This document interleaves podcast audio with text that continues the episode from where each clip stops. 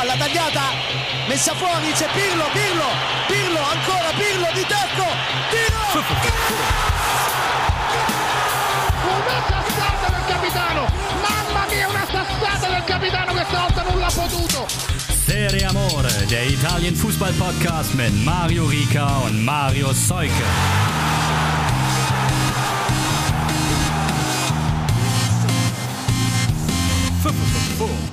Ciao a tutti. Acht von zehn Serie A-Spielen am 30. Spieltag sind gespielt. Das neunte steht in den Startlöchern und trotzdem nehmen wir einfach jetzt die neue Folge Serie Amore auf, weil wir es können, weil wir verrückt sind, weil wir einfach gutes Zeitmanagement betreiben wollen.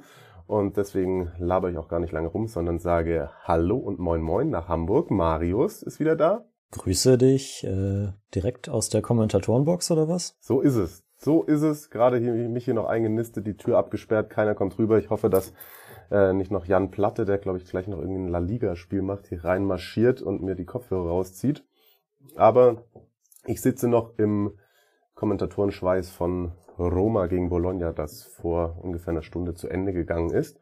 Und da sind wir auch schon beim Thema der Folge, denn die Roma hat sich, finde ich, als einziges italienisches Team, das noch auf internationalem Parkett vertreten ist aus der Serie A, hat sich mal wieder eine Sonderausgabe verdient.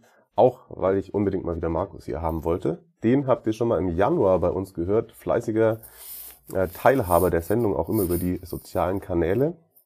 Ausgefuchster Trikotspezialist und ja, Roma-Anhänger.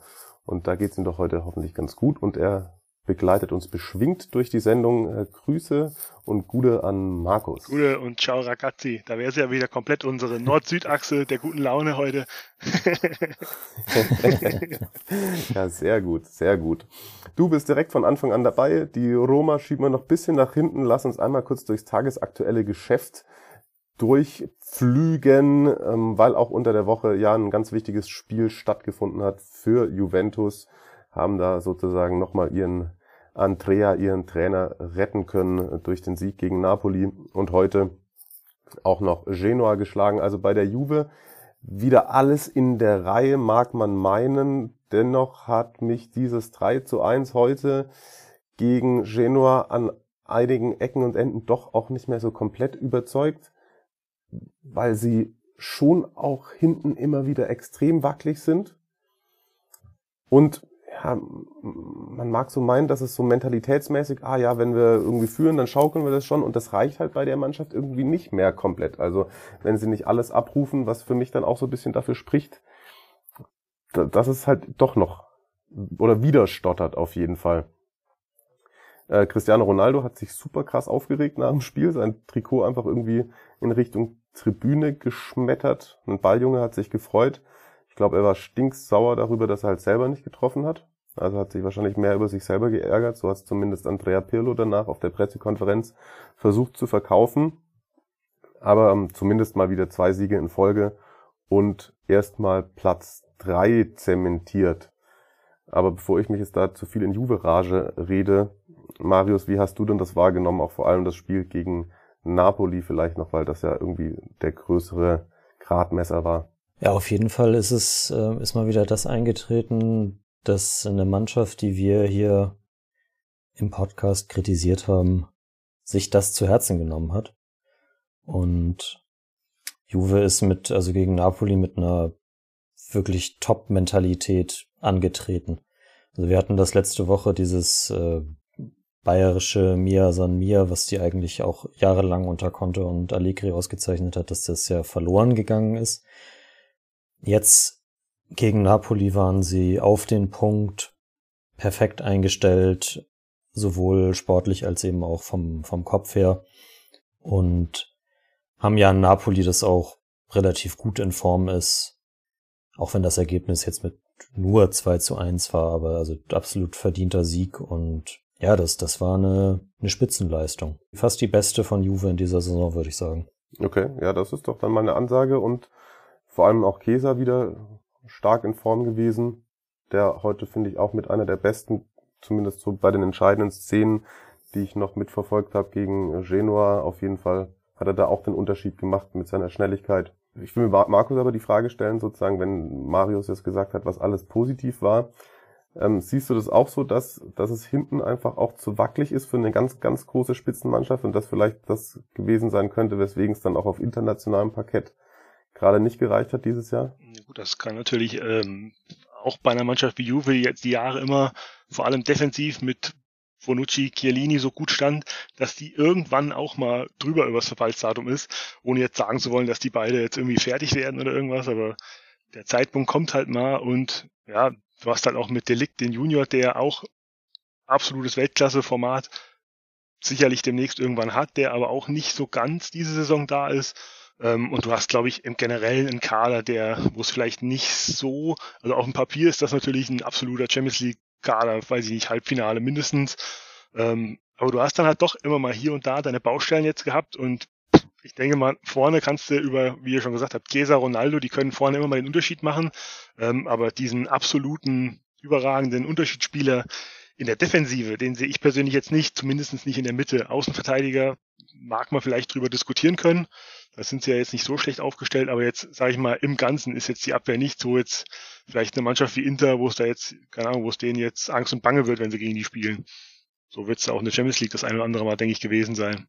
Hm, ja, ja, finde ich eine spannende Einordnung. Kann ich mitgehen auf jeden Fall. Die Baller ist wieder da. Das äh, hat mich hat mich, hat mich schon ein bisschen gefreut, dass er das, dass er das entscheidende Tor gemacht hat. Ja, stimmt. Das kommt natürlich noch hinzu. Auch ein Spieler, der lange gefehlt hat, auch wenn er immer wieder nicht äh, ja komplett unumstritten war, aber schon einer, der natürlich dieses Ganze auch nochmal ergänzt. Wohl dem, der so einen Spieler von der Bank bringen kann. Ja, absolut, ey. Safe, ja. Das muss ich sagen. Aber ich nehme dann da mit auch an, also dieses, das Ergebnis Atalantas an diesem Spieltag steht noch aus und das, die nächste Partie der Juve ist ja dann gegen Atalanta.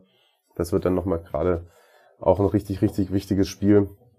Sollten sie aber auch da irgendwie Atalanta dann so halbwegs auf Abstand halten können, nehme ich auch an, dass sie sich dann für die Champions League qualifizieren werden und dann sollte es schon auch mit Pirlo in die neue Saison gehen. Oder würdet ihr mir da widersprechen wollen? Nö, gar nicht. Das ist ja eigentlich auch das, was wir auch letzte Woche, wo dann ja die Frage nach den Trainern bei den Top-Mannschaften gestellt worden war. Das war ja so das, was wir daraus geschlossen haben, dass man Pirlo eben diese Zeit geben muss, jetzt dann vielleicht auch nochmal eine komplette Sommerpause zu haben, wo er seine taktische Idee nochmal richtig einimpfen kann. Und dass das Verpassen der Champions League, dass das halt ein Faktor wäre, wo man dann aber sagen müsste, gut, das ist dann doch eine Nummer zu krass, aber ich, ja, also es kann, es kann schon sein, ich, ich sehe das auch, ich bin da bei dir, dass sie defensiv jetzt auch heute gegen Genoa total nicht immer sattelfest waren. Und dass es dann im Endeffekt bei Genoa ein bisschen an der individuellen Klasse gefehlt hat, sich da die, die Chancen dann entscheidend noch herauszuspielen. Ja, oder die zu machen. Also sie hatten zwei, drei Gelegenheiten, ne? Also wo sie dann auch zumindest mal irgendwie aufs Tor bringen musst. Das ist, das ist absolut richtig.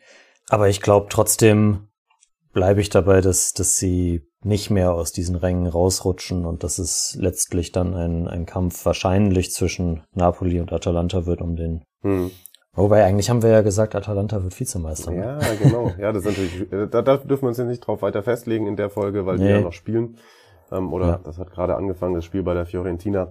Aber wir können ja einfach mal, einfach auch mal Markus als Hörer das fragen, weil wir ja schon das ein oder andere Mal so das Gefühl haben, dass wir da so unsere eigene Suppe kochen immer, ne? Und uns Woche für Woche da im Kreis äh, bewegen. Und äh, da ist es ja immer mal schön, wenn man so Reize von extern bekommt.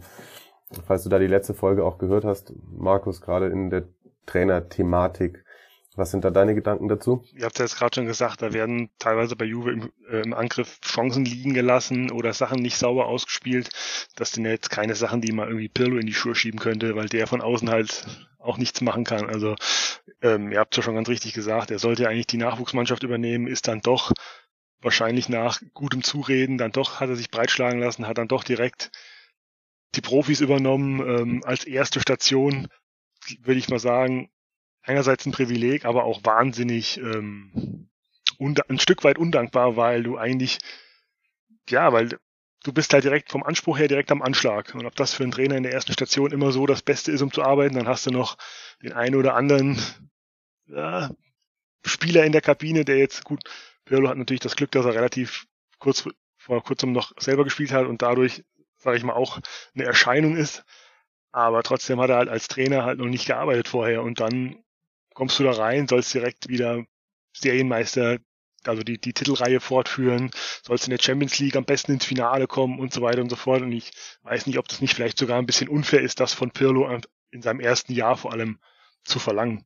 Mhm. Deshalb äh, dieses Übergangsjahr, auch, ja, Juve hat natürlich immer die Ansprüche ganz weit oben, aber ich finde, das eine Jahr jetzt könnten sie mal als Übergangsjahr, was es ja auch eigentlich vorher auch einem anderen Trainer vielleicht wahrscheinlich geworden wäre, ähm, einfach mal so hinnehmen und dann halt schauen, wie es nächstes Jahr wird. Wenn natürlich die zweite Saison genauso aussieht, muss man sich unterhalten, aber für ein erstes Jahr, finde ich, hat er nach ein paar Unwägbarkeiten dann doch immer mal wieder sein, ähm, ja, sein Schiff auf Kurs gebracht. Ja, das muss man ihm auf jeden Fall lassen. Und wenn wir gerade bei Auslassen vieler Torchancen sind, das bringt mich dann auf die nächste Thematik, weil Marius dann auch die Frage aufgeworfen hatte, so in der Sendungsvorbereitung, wie geht denn Napoli mit dieser Niederlage um? Sehr gut, muss man sagen, ein starkes Auswärtsspiel gemacht bei Sampdoria, 2 zu 0 gewonnen und trotzdem irgendwie bisschen Glück gehabt, denn also die Chancenverwertung bei Gattusos Truppe teils wieder echt Hanebüchen und hinten auch wieder Dinger drin gehabt, wo man sich gedacht hat, jetzt fangen sie sich dann doch irgendwann, dann fangen sie sich's, den Ausgleich, eine Viertelstunde vor Schluss, wurde dann aufgrund eines V-Spiels aberkannt vom VAR. Das habe ich jetzt selber tatsächlich, muss ich gestehen, weil ich da in der direkten Sendungsvorbereitung für mein Spiel war, nicht mehr komplett gesehen, was da los war. Hab dann nur gesehen, dass dann doch Osiman endlich sich auch belohnt hat und kurz vor Schluss das 2 zu 0 noch gemacht hat und den Deckel drauf. Aber Napoli hätte halt zwischenzeitlich auch schon viel höher führen können und hat sich da selber ein bisschen das Leben schwer gemacht.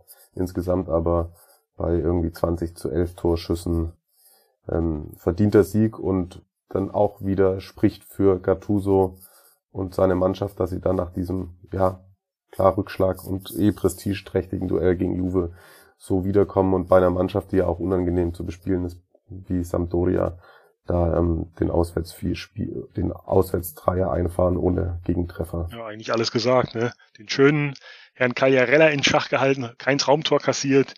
Ähm, 2-0 ist eigentlich, würde ich sagen, standesgemäß, einigermaßen souverän und unaufgeregt. Kann man eigentlich als Napoli damit abhaken, würde ich sagen. Ja. Ja, bin ich bei euch. Wie gesagt, Atalanta spielt, während wir aufnehmen. Dann springen wir noch einmal über Juventus und Napoli an die Tabellenspitze. Bei Inter können wir es, glaube ich, kurz und schmerzlos halten. Der äh, Scudetto-Train ist nicht mehr aufzuhalten. Unter der Woche 2 zu 1 Sassuolo geschlagen und dann jetzt irgendwie durch dann Damian 77. Minute ähm, Cagliari niedergezwungen, die echt einen guten Kampf geliefert haben.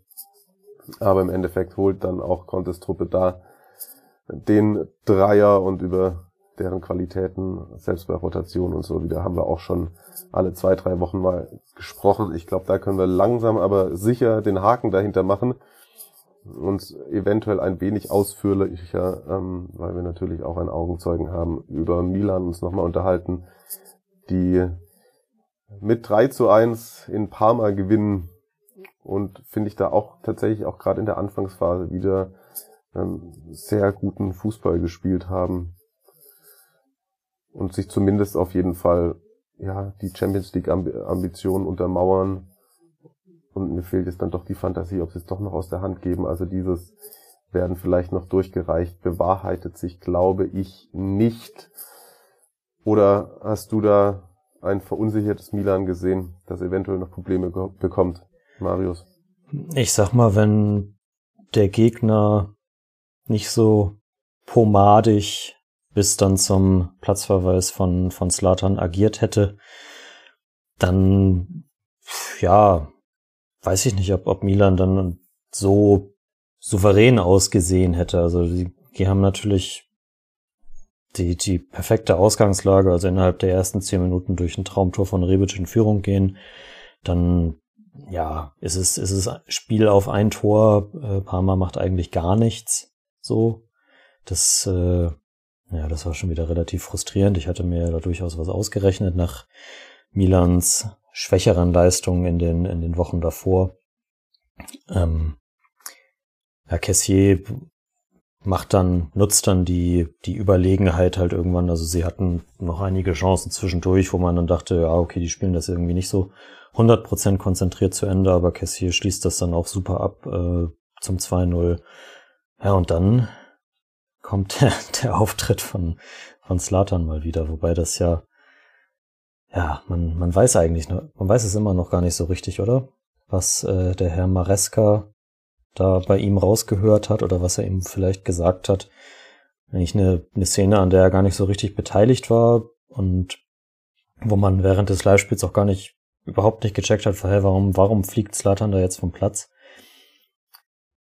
Ja, Pioli hat, glaube ich, auf, äh, hat, glaube ich, danach gesagt, Slatan hätte, wie war das? irgendwie so strange, dass, dass du, dass du, dass meine Meinung dir nicht wichtig ist oder was irgendwie sowas in die Richtung. Und ähm, der, der Schiedsrichter Mareska hätte da wohl Strano verstanden, was so ähnlich ist wie Bastard. Ja, also ich meine, man kann es Latan auch durchaus zutrauen, dass er das wirklich gesagt hat, oder? Oder was meint ihr? Ja, auf jeden Fall nicht der erste Mailänder in den letzten Wochen, der mal verbal ein bisschen eine austeilt. Grüße an unseren alten Freund Ante. ja. Ja. richtig. Ja, und dann danach ist Parma echt wieder gut reingekommen. Also ich habe hab da gar nicht so genau verstanden, warum Milan sich so zurückgezogen hat, weil es ist ja jetzt nicht irgendwie der Sechser oder so ausgefallen und du hast keine Wechseloption mehr, sondern es ist halt der, der Mittelstürmer, der eh nicht mit nach hinten arbeitet. Aber gut, sie haben sich dann halt eingeigelt und Parma hat das dann auch, hat dann sehr gutes Powerplay eigentlich gespielt, kommt dann ja auch durch äh, Gagliolo wieder ran. Ja, und es dann hat, dann fehlt halt irgendwie die, die Klasse, um dann noch das 2 zu 2 zu machen. Und der, der 16-jährige äh, Shaka Traoré, der eingewechselt wird, vertändelt dann einen, einen Ball in der Rückwärtsbewegung und dann fangen, fangen sie sich halt noch das 3-1. Unterm Strich ist das eine, eine souveräne Milan-Leistung gewesen, die halt ein bisschen dadurch getrübt wird, dass sie, dass, dass sie sich durch Slatan selbst geschwächt haben und da dann halt irgendwie die Spielkontrolle aus der Hand geben. Aber andere Gegner machen es vielleicht auch ein bisschen besser als Parma in den ersten 60 Minuten. Mhm. Und andere Gegner haben halt auch gerade im Abstiegskampf wieder gepunktet. Ne? Also ich habe es dir gesagt, dass Torino bei Udinese gewinnen wird. Ja, ja wie ätzend, ey. Da, also Udinese hatte, weiß nicht, 70 Prozent Ballbesitz oder so, ist es unglaublich. Und dann Belotti per Strafstoß war es, ne, glaube ich. Also, ja, aber wichtige drei Zähler für die Granata und ja, La Spezia, da ist ja auch schon geschrieben, dass das für mich eigentlich gleich kommt mit dem Klassenerhalt. Auch vor allem, wie die drei Punkte dann gegen Crotone zustande gekommen sind, bis kurz vor Schluss nachdem man nochmal zurückgekommen ist, liegt man dann, hat man wieder Gegentreffer bekommen, liegt 2-1 hinten, trifft dann noch in der 89. glaube ich und in der 90 plus 2 war es glaube ich. Ja, er ist Maggiore und dann noch Ehrlich und ähm, ja, krass, Daniele Werde hat auch wieder getroffen. Aber auch Simi, ich glaube, der hat jetzt fünfte oder sechste Spiel in Folge getroffen. Ja, krasse Form. Also der bleibt definitiv nicht bei Crotone, wenn sie absteigen. Ja, den sehen wir nächstes Jahr wahrscheinlich auch in der Serie A. Wo geht der hin, Markus? Was glaubst du? Ich habe mich auf dem falschen Fuß erwischt, weil ich habe mir genau den Spieler auch rausgeschrieben, aber nicht, wo er hingeht. Keine Ahnung, also ich sag mal, für so ein, ja, Sampdoria hat eigentlich keinen Bedarf, aber so eine Mannschaft, die so zwischen Platz 12 und Platz 8 rummacht, ist der absolut gut aufgehoben, denke ich. Also der hat schon nicht schlecht gemacht und hat halt auch eine Wahnsinnsquote dafür, wo die Mannschaft steht, ist ja schon gut dabei, ne? Wobei ich glaube, das schönste Tor in dem Spiel war das 1 zu 0 von dem Crotone-Verteidiger. Ich weiß, habe jetzt den Namen leider nicht rausgeschrieben, aber das für einen Abwehrspieler schon fein gemacht, der den Ball da drüber hebt. Ja, das stimmt, das war stark. Das war, äh, ich kann es dir sagen, mm, Gigi. Gigi, Coffee ja. Gigi. Genau, aber ja, Hut ab an Italianos Truppe und Spezia. Damit ist ist schon, glaube ich, glaube ich schon, also könnte am Ende des Tages, am Ende der Saison eine kleine Vorentscheidung im Abstiegskampf gewesen sein. Ja, haben also Spezia jetzt zehn Zähler vor dem letzten Abstiegsplatz. Die Fiorentina hat gerade das 0 zu 1 kassiert gegen Atalanta, steht bei 30 Punkten. Ähm, genauso wie Benevento, die morgen noch spielen oder heute, wenn ihr das hört, am Montagabend gegen Sassuolo. Und eben Torino durch den Sieg erstmal jetzt fünf Zähler vor Cagliari und Parma bei 20 Zählern. Ganz wichtiger Auftritt dann am nächsten Wochenende. Aber den Ausblick auf den Spieltag lass uns nach hinten schieben. Lass uns mal kurz aus den traurigen Gefilden ähm, zu einer Frage kommen, die was mit den Top-Teams zu tun hat, die ich sehr, sehr spannend fand, die wir geschickt bekommen haben über Instagram und über die äh, Marius und ich uns in den letzten Tagen sehr viel den Kopf zerbrochen haben, um das mal so zu sagen. Und ich finde es echt super schwierig zu beantworten. Der Christian hat uns nämlich einen Artikel, der bei der Sportschau auf der Online-Seite zu sehen war oder zu lesen war oder auch immer noch zu lesen ist, die verpasste Revolution, warum die Serie A in der Krise steckt. Und da geht es ganz viel darum, dass man eben diese Revolution verpasst hat und man hängt sich halt natürlich ein bisschen daran auf, dass die meisten Mannschaften schon raus sind aus dem internationalen Geschäft. Und Christian hat geschrieben, ähm, dass er der Schlussfolgerung nicht ganz folgen kann, gerade im Hinblick auf die Roma und den Trainer, weil da geht es auch irgendwie darum, dass sie das einzige Team sind, glaube ich, das so ein bisschen was mal reinbringt. Äh, ein Kritikpunkt ist auch in dem Artikel, dass sich eigentlich nur italienische Trainer oder ehemalige Spieler, die in der Serie A aktiv waren, auf den Trainerbänken sitzen. Und dass wir uns mal der Frage widmen sollen, ob die Serie A zu wenig innovativ ist und zu wenige Einflüsse von außen zulässt also der Artikel bezieht sich dann auch schon auch darauf, dass ähm, was Saki im Zuge seines 75. Geburtstags auch gesagt hatte, dass ja seine fußballerische Revolution damals überall aufgegriffen wurde, äh, nur nicht in Italien und bezieht sich auch auf die Gazzetta, die natürlich wieder auch ja eine kritische treibende Kraft ist in Italien, die da viel drüber gesprochen hat.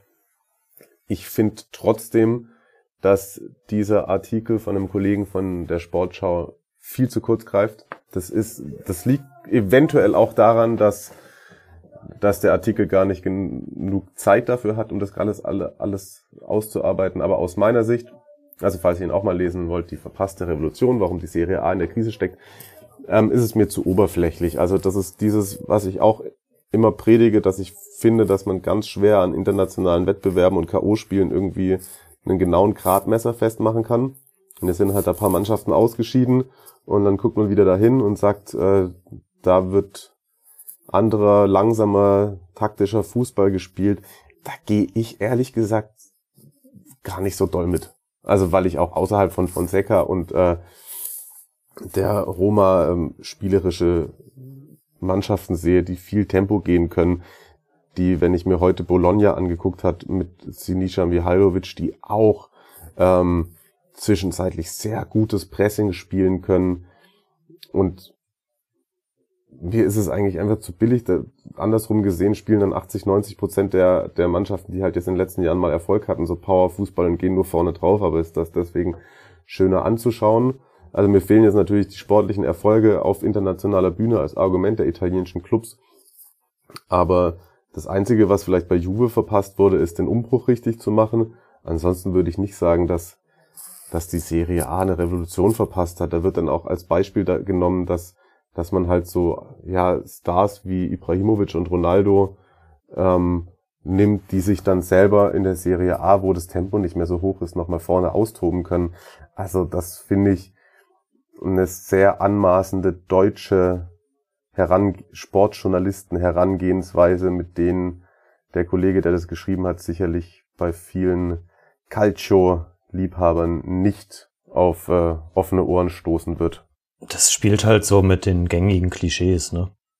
Ja, komplett. Da kommen dann auch noch mal irgendwie so hinzu kommt, lese ich mal, in Italien eine veraltete Stadioninfrastruktur. Also dieses Argument kommt auch die ganze Zeit. Also das ist das ist ja auch richtig und das haben ja, wir das ja hat auch, auch nichts mit dem Fußball durchaus zu durchaus. tun. Nee, das das hat nicht direkt was mit Fußball zu tun. Das das hat halt was mit also dadurch, dass die Stadien so sind, wie sie sind und dass man da auch nicht viel machen kann, weil die alle in öffentlicher Hand sind und unter Denkmalschutz stehen und so weiter. Ja gut, aber jetzt wird seit einem Jahr eh ohne Fans gekickt und da haben sie sich nicht qualifiziert und ob da nee, ist eine das, das, Arena... das, ich meine das, meine das nicht, meine das nicht wegen der Fans, die dann irgendwie lauter sind in der Bundesliga oder keine Ahnung, sondern dass den Vereinen dadurch einfach ein sehr wichtiger äh, monetärer Faktor wegfällt und dass, dass viele Vereine in Italien halt auf auf Pump leben und nicht nachhaltig irgendwie gut was groß aufbauen können. So, und das, das ist natürlich, ist das ein Faktor, warum man im, im Vergleich jetzt zum Beispiel mit England vor allem langfristig nicht mithalten kann. Aber das geht ja, das geht zum Beispiel der spanischen Liga auch so, die halt dann, ja gut, weiß nicht, jetzt Real Madrid gewinnt jetzt dieses Jahr vielleicht wieder die Champions League, aber. Ja, so aus dem Nichts hätte vor zwei Monaten auch noch niemand gedacht. Nee, genau. Das halt, aber das ist doch auch das Geile am Fußball. Ja. Dass gerade in so K.O.-Spielen, da kann das halt klappen, da kann das halt nicht klappen. Und wir haben ja genau. auch gesagt, wenn, wenn, wenn, äh, wenn Juve dann noch gegen Porto weiterkommt, dann kommen die vielleicht auch noch mal in ein anderes Fahrwasser. Dann wird da auch noch mal die Thematik aufgemacht, dass Italien immer noch nicht das Rechtsextremismusproblem und die Gewalttäter in den Griff bekommen hat in den Stadien. Das wird so in zwei, zwei Sätze Absatz so abgehandelt und dass deswegen Zitat das Stadionerlebnis nicht immer nur ein, nicht immer zum Vergnügen macht, finde ich auch immer schwierig aus Deutschland mit dem Finger auf andere zu zeigen, mhm. wenn es um Rechtsextremismus geht. Also wirklich ganz dünnes Eis. Ja. Und was das jetzt mit dem sportlichen Erfolg der Mannschaft ist auch, also das, das, das hast du in Spanien halt zum Beispiel 100 Prozent genauso. Und die sind ja durchaus erfolgreich gewesen in den letzten Jahren international. Also daran wird es nicht gelegen haben. Und auch, also das, wenn es jetzt um, um Taktik zum Beispiel geht, also ich erinnere mich, dass als Conte Juve übernommen hat, er auch, und die dann in die Champions League gekommen sind nach der ersten Meisterschaft, er da quasi auch von, von, weiß nicht, bei einschlägigen äh, deutschen Pay-TV-Sendern dafür belächelt worden ist, dass er mit Dreierkette hinten spielt. Hm. Und weiß nicht, irgendwann hat Guardiola das auch immer nur noch gemacht. Und äh, ein, ein, ein Sari hat bei bei Napoli ein, ein einmaliges äh, System aufgebaut, das auch in der Attraktivität und der Schnelligkeit und der technischen Finesse irgendwie da auch europaweit seinesgleichen gesucht hat. Also das, das es ist natürlich trotzdem so, dass, dass die, dass die Vereine ja wenig gerissen haben. Juve hat zweimal das Champions League Finale erreicht in den letzten sechs Jahren, aber ansonsten war da natürlich nicht viel. Das, das ist richtig. Aber ich kann das, kann das nicht an einer verpassten Revolution irgendwie festmachen. Also dann gibt es auch einen, einen Gasperini oder einen De Zerbi oder was, das sind italienische Trainer, aber die spielen hochinteressanten Fußball auch, der auch international super gelobt wird und ja, weiß ich nicht. Markus, weißt du? Was ihr schon sagt, das ist diese ja, diese gewisse Arroganz, die von, von Deutschland gerne mal darunter gebrochen wird, das ist eine Altherrenliga und ja, haha, da spielen die Ibrahimovic, weil er da jetzt nicht, weil er da nur noch einen Bewegungsradius wie ein Bierdeckel braucht oder irgendwas. Das ist halt kompletter Quatsch. Denselben Artikel hätte er, sag ich mal, vor einem Jahr oder vor ziemlich genau einem Jahr hätte er den so nicht bringen können, weil da hat Gasperini mit Atalanta, die wahrscheinlich in Deutschland 60 Prozent der Leute wahrscheinlich nicht mal kannten, die Mannschaft, ähm, hat in der Champions League richtig aufgeräumt und war eigentlich so Everybody's Darling spätestens nach der Vorrunde. Also das ist jetzt von ja, einem hätte Jahr fast auch noch PSG rausgekickt, ne? Wollte ich gerade sagen. Und da hätte, da wäre sogar noch mehr drin gewesen, wenn man ein bisschen mehr Glück gehabt hätte. Also weiß ich nicht, ob man jetzt wegen dem einen Jahr da jetzt so draufhauen muss, wenn ich überlege, äh, 18, 19, wo die Eintracht im Halbfinale bis, äh, bis zu Chelsea, äh, sage ich mal, auch durchmarschiert ist, relativ. Ähm, da können wir die, da könnte die Gazzetta dello Sport hätte genau denselben Artikel schreiben können, hätte sagen können, was machen die Bayern, was macht Dortmund, was macht Leipzig, was macht, keine Ahnung, Leverkusen, ähm, weil die Eintracht da zwei oder drei Runden lang die letzte Mannschaft aus der Bundesliga war. Da hätten die sich auch hinstellen können, wo ist die Revolution in Deutschland, was ist mit den großen Superteams los? Also ich finde, das ist eine schwierige, ein schwieriger Standpunkt. Ich weiß, dass das wahrscheinlich sich in Deutschland verkauft, weil es gewisse Klischees über die Serie A gibt, die aber halt seit 20 Jahren immer wieder wiedergekaut werden ähm, die aber der Sache einfach nicht gerecht werden. Ja, 100% agree. Hast jetzt genug über die Eintracht gesprochen, oder? das war aber halt ein naheliegend ja, Beispiel, weil ja, das, wie gesagt, ja ein, einzige Mannschaft in Europa wie jetzt die Roma. Mhm. Also. Ja, das stimmt. Ja, dann lass uns das doch, ich glaube, da sind wir alle einer Meinung und ich hoffe, Christian, wir haben damit irgendwie deine Frage weitestgehend beantwortet. Aber gerade zu der Thematik würde ich mir auch eure äh, ja, Gedanken der ZuhörerInnen wünschen. Also nehmen wir auch gern nochmal in den nächsten Folgen auf und äh, werden wir dann auch sehen, wie sich die Roma schlägt. Aber das ist ein ganz gutes Stichpunkt, äh, Stichwort. Äh, lass uns doch dann jetzt, weil du ja gesagt hast, einzige Mannschaft, die noch im, auf internationalem Parkett tanzt, lass uns die doch mal zum Anlass nehmen. Große Thematik gerade bei der Roma auf jeden Fall auch das Verletzungspech das mit einhergeht mit dieser vielen Doppelbelastung. Und letzte Woche habt ihr nicht gehört. Aber zu dieser Thematik hat sich Stefano mal was rausgesucht und ein neues Wort für euch, das ich auch so noch nicht kannte. Ähm, Sinisa Mihailovic hat nämlich was damit zu tun, dass bei der Roma sich Spieler verletzen. Italienische Klasse. Das Wort der Woche. Hallo zusammen, willkommen zurück bei Italienische Klasse.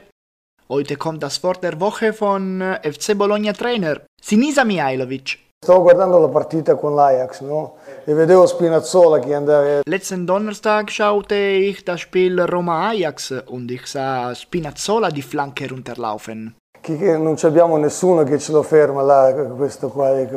Und ich dachte, wir haben niemanden, der ihn aufhält. Nach einer Sekunde hat er sich verletzt. Also, kein Spinazzola gegen Bologna. Ein Problem weniger für Mihailovic. Klingt wie ein Witz, ist es aber eigentlich nur die Geschichte vom Donnerstagabend von Mihailovic bei sich zu Hause, die der FC Bologna Trainer dann in der Pressekonferenz so erzählt hat. Ho portato la siga. Stimmt, du hast ihn verhetzt. Ho portato la siga. Sfiga. Siga. Pech. Siga. Unglück. Siga. Was Mihailovic getan hat, ist sehr typisch für Italien. Viele Fans schauen sich die Spiele der gegnerischen Mannschaften an, um Unglück zu bringen. Und dieser Zeitvertreib hat im Italienischen einen sehr präzisen Namen.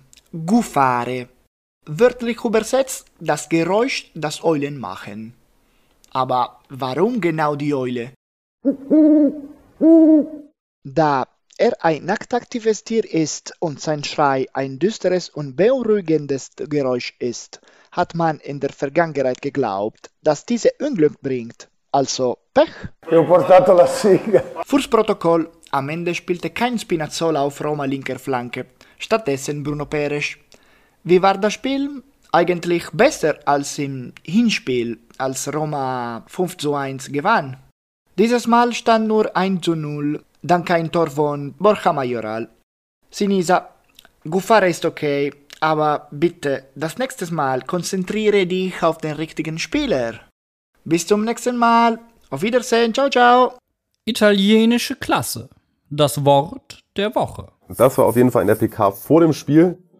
Der Rosso Blu bei den Cialo Rossi. Ja, ganz lustig, wie er, wie er das so gesagt hat. Ja, er hat auch gemeint, irgendwie, ich glaube, wir hätten Valentino Rossi sonst gebraucht, um, um Spinazzola einzufangen. Ähm, es hat trotzdem gereicht heute für einen 1 zu 0 Sieg, der un unfassbar wichtig war, weil die Laziali ja durch einen echt auch glücklichen Auswärtssieg bei Hellas vorgelegt hatten. Lass uns ganz kurz, bevor wir auch so aufs Große und Ganze kommen, dieses Spiel von heute nochmal Revue passieren lassen. Durch die zweite Halbzeit hat sich ganz schön ausgeglichen wieder, finde ich. Aber Markus erste Halbzeit, also dass ihr da mit einer Führung in die Kabine gegangen seid, Wahnsinn, oder? Also das war, ich glaube, ich habe selber auch mal im Kommentar gesagt, die mussten sich erst finden, aber die haben sich irgendwie fast bis zur 40. Minute nicht gefunden. Da wurde natürlich auch super viel rotiert, aber gerade in der zentralen so Passsicherheit und so war wenig gegeben. Ja, das ganze Spiel gibt eigentlich nicht allzu viel her. Es war im Endeffekt ein klassischer Arbeitssieg. Du hast, wie du schon gesagt hast, viel rotiert. Fazio, Perez, Perez, äh, Reynolds mit seinem Startelfdebüt. Ähm, ja, da hast du, sage ich mal, jetzt schon gemerkt, dass das jetzt nicht der erste Anzug war, der da auf dem Platz stand. Ähm, du hast natürlich meiner Meinung nach auch nochmal bitterböses Glück, dass Petro nicht in der ersten Halbzeit schon mit Rot vom Platz fliegt, nachdem er an der Mittellinie einen abräumt vom mhm. Allerfeinsten. Ähm, komplett unnötig. Wenn er da runtergeht mit Rot, kann er sich nicht beschweren. Ähm, und dass Bologna keinen schlechten Fußball spielt, das hat man, glaube ich, schon ein paar Mal die Saison gesehen.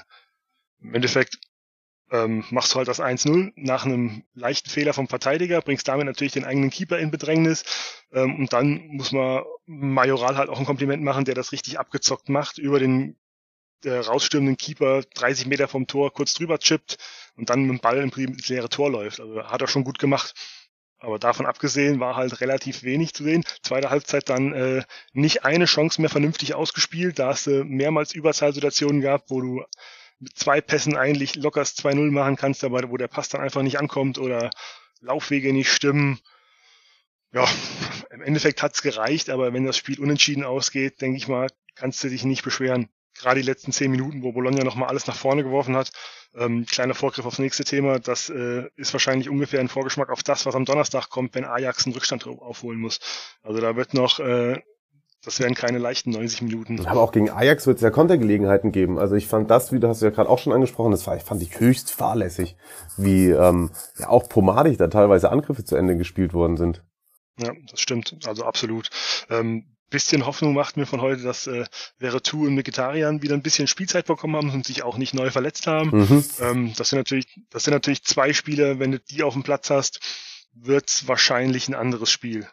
Wenn du die von Anfang an bringen kannst. Vegetarian sowieso wäre Tu für mich einer der unterschätztesten Spieler in der Serie A, weil der wirklich ich lieb den, ja. nicht nur torgefährlich ist und vom Punkt stark ist, sondern das ist auch einer, der wirklich weiß, wie er, wie er das Spiel zu lenken hat, der auch ein gutes Auge hat. Ähm, und dann hat heute noch, ich habe mir das von dir übrigens gemerkt, Denker und Lenker Cristante hat natürlich auch gefehlt. Ne? ja. Der hätte vielleicht auch zumindest ein bisschen Ordnung reinbringen können. Ja, das hast schon in die ganze Geschichte. Das hast, hast du schon gemerkt, finde ich auch, dass dass ich da nie, gerade in den ersten 20 Minuten, nee, nicht nie, aber so richtig war mir nicht klar, wem Fonseca den Spielaufbauauftrag gegeben hat. Weil dass es jetzt ein Fazio nicht sein kann, okay, dann hat es Ibanez mal probiert, ähm, Diawara, hm, Villar war sehr fahrig zwischendurch. Der ist dann irgendwann über den Kampf gekommen. Der hat mir in der zweiten Halbzeit gut gefallen. Aber so hat man sich, also als eine Roma, die ich auch für sehr spielstark halte, sind die in den ersten 10, 15 Minuten, wo ich finde, auch wahrscheinlich von Seca jetzt irgendwie nicht davon überrascht war, dass Mihailovic seine Spieler erstmal jagen lässt, dass man sich da eigentlich komplett nur mit langen Bällen beholfen hat, fand ich schon auch grenzwertig. Unabhängig davon, ob das jetzt der erste oder der zweite Anzug ist. Du hast vor allem auch gemerkt, ähm, was du schon gesagt hast, im Mittelfeld wusste keiner so richtig, wer sich jetzt um, das, um die Sache kümmern muss. Und das Resultat davon war, dass wahlweise Ibanez oder Mancini halt äh, lange, weite oder Diagonalbälle gespielt haben, um das Zentrum halt einfach zu überspielen, weil sie halt nicht wussten, wer da quasi die, äh, in Anführungszeichen den Hut auf hat, haben sie sich wahrscheinlich gedacht, überspielen wir halt das Zentrum und versuchen gleich auf die Außen oder auch direkt auf Majoral zu spielen. Vom Gefühl her zumindestens war das heute so. Ähm, du hast halt auch gesehen, was passiert, wenn du weder Veretout noch Pellegrini oder sonst irgendjemanden oder halt auch unseren Freund Cristante, wenn du die in der Mitte alle nicht hast, wird halt spielerisch auch mal ja, schwierig, würde ich sagen. Hat man ja gesehen dann. Glaubst du, das hätte eine ordentliche ja, Watsche gegeben in der Presse, wenn sich Fonseca da heute so verzockt hätte, weil das hätte man ihm nur wahrscheinlich in die Schuhe geschoben. Klar, er muss rotieren, aber er hat schon extrem rotiert. Weil er gerade auch, also ich meine, er hätte ja mal zumindest irgendwie mit Pellegrini trotzdem anfangen können oder ja. Gut, anderes, andererseits, was will er machen? Ne? Er kann ja jetzt, seit der Kader ist, äh, seit Anfang der Saison hat man eigentlich schon relativ schnell gesehen, dass der Kader nicht sonderlich tief ist und was soll er jetzt heute machen? Soll er heute ähm, Pellegrini 80 Minuten spielen lassen, der dann vielleicht am Donnerstag nach 70 Minuten pumpt, wäre halt im Prinzip als Trainer kannst du nur verlieren. Wenn du rotierst und verlierst, kriegst du es äh, vorgehalten. Wenn du nicht rotierst, kriegst du es auch vorgehalten. Also mhm. da macht sich die Presse dann wahrscheinlich auch immer relativ einfach, wenn du halt einen Kader hast, der jetzt halt einfach, das ist halt einfach so, dass du nicht jede Position doppelt besetzt hast. Dann hast du noch Verletzungspech und dann wird's halt auch eng. Also ich verstehe schon, warum er das gemacht hat, weil er halt natürlich die ganzen die du angesprochen hast, Pellegrini äh, und so weiter, die braucht er halt wahrscheinlich am Donnerstag und er hat halt gehofft, dass es gut geht und es ist gut gegangen. Naja, abhaken, weitermachen, würde man sagen, wahrscheinlich. ja. Wie nimmst du generell, weil du es gerade angesprochen hast, auch nochmal, die ganze Gemengelage um von Secker war? Der ist ja auch schon ganz schön ausge, also für seine Verhältnisse ganz schön ausgetickt da, noch einmal. ja, also da, zu der Thematik habe ich mir eigentlich schon mal einige Notizen hier im Vorlauf gemacht. Ähm, Sehr gut. er ist natürlich jetzt schon ordentlich in der Kritik, aber andererseits, ähm, wenn man sich mal, sag ich mal, das ist das zweite Jahr, wenn man sich mal seit Amtantritt anguckt, mit was der sich rumschlagen muss, ich meine, natürlich macht er auch nicht alles richtig. Wir haben schon beim letzten Mal mehr als ausführlich drüber gesprochen, wie es gegen Spitzenmannschaften in der Serie A aussieht oder halt nicht aussieht. Ne? Alles völlig klar. Ähm, alles perfekt ist auch nicht. Ähm, aber es gibt halt auch gute Gründe, warum er halt auch nicht so arbeiten kann, wie er vielleicht möchte. Ähm, wenn man schaut hier, äh, Gianluca Petracci hat, äh, das war der Sportdirektor, den haben sie, glaube ich, nach nicht mal einem Jahr äh, unter Fonseca rausgeschmissen, auch aus dubiosen Gründen wurde der abgesägt.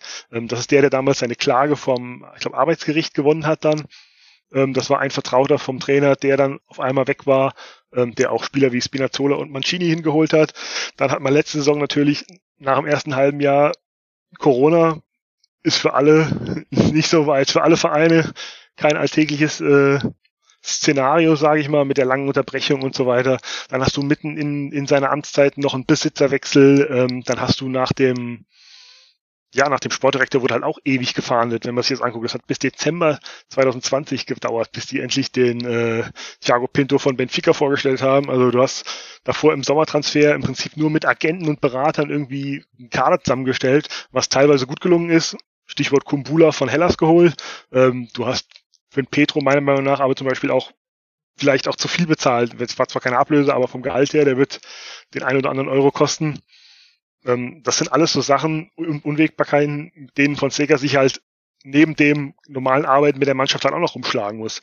Dann hast du noch den Kleinkrieg mit Jaco zwischendurch und ähm, so ist es dann halt schwierig, einfach auch ruhig zu arbeiten. Aber klar ist das keine Entschuldigung für alles, aber es gibt zumindest viele Sachen, mit denen ein anderer Trainer auch nicht so ohne weiteres sage ich mal, klargekommen wäre. Hm. Ja, was ihn so, so krass aufgeregt hat, ist ja auch, dass dann ausgerechnet vor dem, vor dem Ajax-Spiel dann irgendwie wieder das äh, gemeldet wurde, dass er sich irgendwie vor dem Training noch hätte mit der Mannschaft unterhalten müssen, weil es wieder Streit zwischen ihm und der Mannschaft gab. Wo er auch gesagt hat, das sind alles irgendwie infame Lügen und da ist er ja so ein bisschen aus seiner Haut gefahren. Was glaubst du ihm da oder glaubst du, die Chemie zwischen ihm und Team stimmt? Also ich sag mal so, im Team, ich weiß jetzt nicht, ob das vielleicht irgendwie, weiß ich, Jaco ist natürlich nicht sein bester Freund, das hat, glaube ich, jeder mitbekommen. Ähm, man weiß halt nicht, wie viel der, also jetzt reine Spekulation natürlich hier, ne, aber halbe Quellenprinzip und so, ne, ähm, man weiß auch nicht, wie viel der vielleicht irgendwelchen befreundeten Journalisten steckt, was halt vielleicht auch nur die halbe Wahrheit ist, weil was Fakt ist, ich glaube kaum, dass der komplett, dass die komplette Umkleide, also die komplette Kabine äh, gegen den Trainer ist, schon alleine, wenn man sieht, äh, Spinazzola hat er in die Spur gekriegt, ähm, es ist Wahnsinn, was der in der Saison aus einem Spieler wie Karsdorp gemacht hat, der vorher überhaupt keine Rolle gespielt hat, der nach Feyenoord ausgeliehen war. Ähm, also es gibt auch durchaus Spieler, die dem Trainer, also die viel Vertrauen bekommen haben und jetzt auch dem das eine oder andere zu verdanken haben. Genauso wie Villar. Der war eigentlich auch Ergänzungsspieler vor der Saison und war relativ lange unumstrittener Stammspieler diese Saison. Also der hat auch, äh, sage ich mal, jetzt nicht den größten Anlass, um sich jetzt gegen den Trainer zu stellen. Ja. Wahrscheinlich liegt die Wahrheit irgendwo dazwischen, denke ich mal. Ja, bei Carstop finde ich es auch krass tatsächlich. Das hätte ich nicht gedacht, dass der nochmal so die Kurve kriegt. Ich glaube, da hatte auch äh, Pellegrini, als er dann die Kapitänsbinde bekommen hat, ja durchaus auch positiv in der Presse über Fonseca geredet und über das Verhältnis von Mannschaft zu Trainer. Trotzdem sind sie, ja, jetzt sind es äh, auf Napoli Platz vier sind es äh, fünf Punkte. Jetzt wenn Atalanta gewinnt, haben die 61, dann auf die hast du schon sieben Punkte Rückstand. Also Champions League wird schwierig und wenn man dann hinter Lazio landet, das, das war ja so unsere ähm, Schlussfolgerung in der letzten Folge, dass man dann den auslaufenden Vertrag mit Fonseca eher nicht verlängert. Was, was glaubst du? Ja, ich denke, das ist immer noch ein bisschen ein schwieriges Thema. Es gibt Gründe dafür, es gibt Gründe dagegen. Ähm, ich glaube, dass das wirklich damit zusammenhängt. Die werden sich bis zum Ende der Saison Zeit lassen. Was läuft in der Europa League noch? Wo, wo läufst du am Ende in der Serie A ein? Ähm, ich glaube nicht, dass sich das in irgendeine Richtung vorher entscheidet. Ja, wie gesagt, dann müssen sie ja die äh, Europa League gewinnen, habe ich auch schon gesagt. Ne? Ja, das ist auch ein Szenario. Was Und zumindest im Halbfinale. Ja. Ja, zumindest im Halbfinale sieht es jetzt auch nicht so schlecht aus. Wie hast du das Spiel gegen, gegen Ajax verfolgt? Da dachte ich ja zwischenzeitlich, ähm, dass es ein ganz finsterer Auftritt von der Roma. Ja, das stimmt schon. Also ich sag mal so, hochverdienter Sieg war es jetzt nicht. Ähm, du hast den ersten Halbzeit im Prinzip nur den Distanzschuss von Cristante aus, keine Ahnung, 35 Metern. Wenn er reingeht, ist es ein Traumtor, aber ansonsten hast du, ja, keine Glanzleistung abgeliefert, sagen wir es mal so. Du hattest halt, es kam halt viel zugunsten der Roma einfach zusammen an dem Tag auch. Du hast äh, äh Paul Lopez, der, glaube ich, zum ersten Mal seit drei Monaten wieder eine richtige Welt, Weltklasseleistung, möchte ich fast sagen, äh, auf den Platz gezaubert hat, der wirklich, keine Ahnung, mit, mit acht Armen da ein Ding nach dem anderen rausgeholt hast. Ähm, dann hast du einen Spieler wie Vitalic von Ajax, der eigentlich eine absolute Maschine vom Punkt ist. Ich habe es mir mal rausgesucht, der hat davor 17 Elfmeter hintereinander getroffen.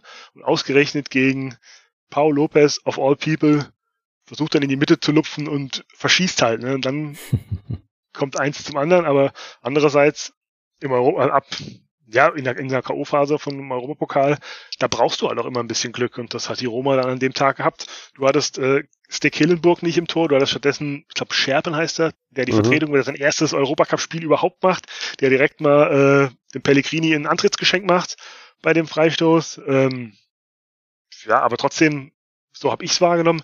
Der Ausgleich hat jetzt nicht gerade dafür gesorgt, dass die Roma irgendwie vor Selbstvertrauen geplatzt wäre. Im Gegenteil, äh, hat Ajax eher versucht, direkt die erneute Führung äh, zu erzwingen. Du hast Taliafico, Robbie, Anthony, da waren ja doch ein paar Chancen dabei, aber dann hast du halt den viel gelobten, auch zu Recht, Paul Lopez an dem Tag gehabt, der einige Dinger rausgeholt hat und am Ende kurz vor Schluss macht halt Ibanez diesen Lucky Punch mit seinem Fund aus, keine Ahnung, 10 Metern und dann gewinnst du das Spiel 2-1, weißt zwar selber nicht so richtig warum, aber du hast halt gewonnen. Jetzt musst du halt sehen, ob du das im Rückspiel nochmal schaffst oder ob Ajax dann die unbestrittene Qualität, die in dem Kader steckt, halt äh, abrufen kann und vor allem halt einfach effektiver ist, was spannend genug wird. Mikitarian nach dem nach der Einwechslung heute gehe ich mal davon aus, dass der wieder, dass der spielen wird am Donnerstag, entweder von, von Anfang an oder zumindest mal von der Bank kommen kann.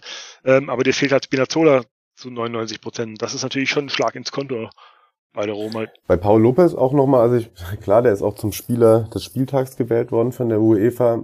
Ähm, der hatte ja aber auch nochmal so eine Szene, wo er fast den Scherten macht, wo er sich dann auch so durch die Finger rutscht. Am Fuß wieder ein paar Mal unsicher. Also ich glaube, so diese ganzen Paraden haben auch drüber hinweggetäuscht, dass es eigentlich schon auch wieder nicht der komplett souveränste Auftritt von ihm war. Und ich habe tatsächlich bislang immer noch, ich habe das auch die noch nicht hören können, ich weiß nicht, ob er heute geschont wurde oder ob dass äh, schon wieder der, ob jetzt Mirante die Nase vorne hat. Was ein komischer Zeitpunkt wäre, selbstverständlich. Wollte ich jetzt sagen, ich glaube aber nicht, dass der Trainer jetzt zwischen zwei Europapokal-Viertelfinals ähm, so eine Baustelle aufmacht. Ich schätze mal, der wird das verkaufen, also verkaufen wird man es auf jeden Fall als Rotation, keine Ahnung, Belastungssteuerung, da gibt's ja dann genug Sachen, die man vorschieben könnte. Mhm. Wenn natürlich Mirante jetzt am Donnerstag im Tor steht, äh, wird es natürlich wieder Fragen geben und dann muss der Trainer sich die natürlich auch äh, auf den Bauch binden lassen. Das ist völlig klar. Miranda hat mir das super gut gefallen, tatsächlich auf der Linie, aber auch super aufmerksam beim Rauskommen, beim Rauslaufen. Ja, mit dem Ball am Fuß ist er jetzt auch nicht der überragende Kicker. Da nehmen die beiden sich nichts, aber ähm, ja, weiß ich nicht, ob, ob das trotzdem eine Sache ist, mit, wo man sagt, ja, auf Torwartposition sind wir 100% fein für die nächste Saison. Was glaubst du denn, was generell noch so in Sachen Personalplanung und Mercato auf äh, die Roma zukommt. Vielleicht hat ja auch Marius schon Transfermarkt-Insights. äh, nee, also konkretes habe ich da jetzt nicht auf der Uhr. Ich denke mal, dass das halt echt auch an der Trainerfrage so ein bisschen hängt, ne? Also wenn du mit äh, dich jetzt irgendwann dazu entscheidest, mit mit Fonseca weiterzumachen, dann kannst du mit ihm die neue Saison planen. Das wäre eigentlich der Idealzustand. Oder du bist dir halt äh, als als Thiago Pinto hinter der hinter den Kulissen schon mit einem anderen einig. Wir haben ja letzte Woche äh, Juric und Italiano und De Zerbi genannt. Jetzt in, in den in den Medien jetzt unter der Woche waren dann eher die Namen eher wieder Allegri und Sarri. Da, davon hängt das natürlich ab und äh, dann natürlich auch, wo du aufgrund von etwaigen Einnahmeverlusten und so weiter vielleicht noch mal jemanden verkaufen musst. Natürlich die, äh, die Friedkins kommen mit frischem Kapital, das sie ja jetzt bisher auch noch nicht so richtig eingesetzt haben. Das äh, ist auf jeden Fall relativ interessant. Wobei man bei, bei Fonseca jetzt auch wieder sagen muss, der hat jetzt zwei Jahre zumindest mal auch mit schon erwähnten Unwägbarkeiten zumindest ein bisschen auch was aufgebaut, hat zumindest seine Mannschaft in, in großen Teilen relativ gut stehen wenn du jetzt wieder einen Trainer rauswirfst, hast du wieder zwei, Jahr, zwei Jahre im Prinzip, äh, die du in die Tonne klopfen kannst, weil du wieder bei Null anfängst. Das ist halt die große Frage, die man sich jetzt stellt. Äh, aber unabhängig davon, wer nächstes Jahr auf der Trainerbank sitzt, hast du natürlich auch Sachen oder Positionen, wo du unabhängig vom Trainer genau weißt, da musst du was machen. Du musst meiner Meinung nach definitiv eine klare Nummer eins holen, weil dieses Hin und Her mit Paul Lopez und Mirante hin und her, die haben alle beide ihre guten Spiele, aber du brauchst meiner Meinung nach, wenn du sag ich mal, konstant oben angreifen willst, brauchst du einen Tormann, der die Nummer eins ist und Ende Gelände. Ähm, ist schön, wenn du den Mirante dann bringen kannst, falls sich einer verletzt, aber ich finde, du brauchst einfach eine klare Nummer eins. ähm, dann ist, denke ich mal, relativ klar, dass man für Spinazzola irgendein Backup braucht, auch einen guten Backup. Ähm, ja, und was ich meiner Meinung nach, was auch noch wichtig ist, äh, dass ähm, Zaniolo hoffentlich fit wird und auch mal fit bleibt. Das ist schon mal in Anführungszeichen der der X-Factor-Spieler eigentlich, den die Roma hat oder halt dieses Jahr in der Saison verletzungsbedingt nicht hat. Ähm, dann würde ich alles daran setzen, Leute wie Veretout zu halten. Auf jeden Fall, der definitiv einen Markt hat. Und da muss man halt schauen, was, was, was machen äh, Mikitarian und Raiola. Ich denke mal, dass die noch ein letztes Mal richtig kassieren wollen. Die Frage ist, ob man das Geld dazu hat, irgendwie nochmal einen Zweijahresvertrag mit denen abzuschließen. Ähm, und ich finde es auch wichtig, dass man endlich mal anfängt, jetzt, nachdem das im Winter nicht geklappt hat oder vor der Saison schon nicht geklappt hat, ähm, dass man das Jeko-Theater einfach beendet. Weil das ist äh, sicherlich ein verdienter Spieler, der wahnsinnig viele Tore geschossen hat und unglaublich wichtig war in den letzten Jahren. Aber dieses Jahr hat er halt eigentlich mehr mit Eskapaden als mit äh, Abschlussqualitäten von sich äh, reden machen lassen und der, man muss halt auch bedenken, dass das der vom Gehalt her ist, das der teuerste Spieler der Clubgeschichte und dafür finde ich die Torausbeute relativ mau und die Nebenkriegsschauplätze deutlich zu laut. Also da muss man wahrscheinlich irgendwie auf die eine oder andere Art einen Schlussstrich ziehen und dann halt mal gucken, was am Markt ist. Unser Freund Bellotti vom letzten Mal wäre natürlich die Optimallösung, aber es gibt sicher noch mehr Stürmer, die in Frage kämen, nachdem das mit Arcadio Schmielig ja vor dieser Saison nicht geklappt hat. Vielleicht geht da ja noch was. Da gab es ja auch Gerüchte, dass Marseille ihn, oder dass man ihn da für eine relativ geringe Summe schon wieder wegkaufen könnte. Aber spielt er nicht bei denen sogar? Ja, sicher, aber die brauchen auch Geld. Ah, okay. Also Marseille ist ja auch so ein chronisch Pleiterverein. Ja. Aber apropos Torausbeute, ich habe mir was aufgeschrieben, das steht auf meinem Spielerkärtchen, das heute nicht zum Einsatz gekommen ist, von Edin Dzeko. Fünfmal hatte geknipst gegen Bologna, alle auswärts. Er könnte zum ersten Mal in seiner Serie A-Laufbahn zehn Spiele ohne Tor bleiben. Er steht gerade bei neun, aber heute hat er auch nicht gespielt. Also wenn er das nächste Mal spielt, sollte er knipsen, sonst hat er Negativrekord eingestellt. Aber sollte er auch das nächste Tor in der Serie A machen für die Roma, stände er bei 86 Treffern und würde gleichziehen mit Amedeo Amadei. Der hat von 36 bis 38 und 39 bis 48 auch 86 Mal geknipst in 182 Spielen in der Serie A für die AS und das ist Platz 3. Darüber kommt nur noch Roberto Pruzzo und Francesco Totti. Also er hätte sich schon natürlich ganz schön in die Annalen der Vereinsgeschichte rein, rein manövriert, Edin Dzeko. Aber ja, der hat auch paar Spielchen mehr gemacht und dafür bist du ja da, dass du da deine Meinung sagst als Roma-Fan. Aber ich finde ähm, generell so historische Spiele ist doch eigentlich ein gutes Stichwort, oder?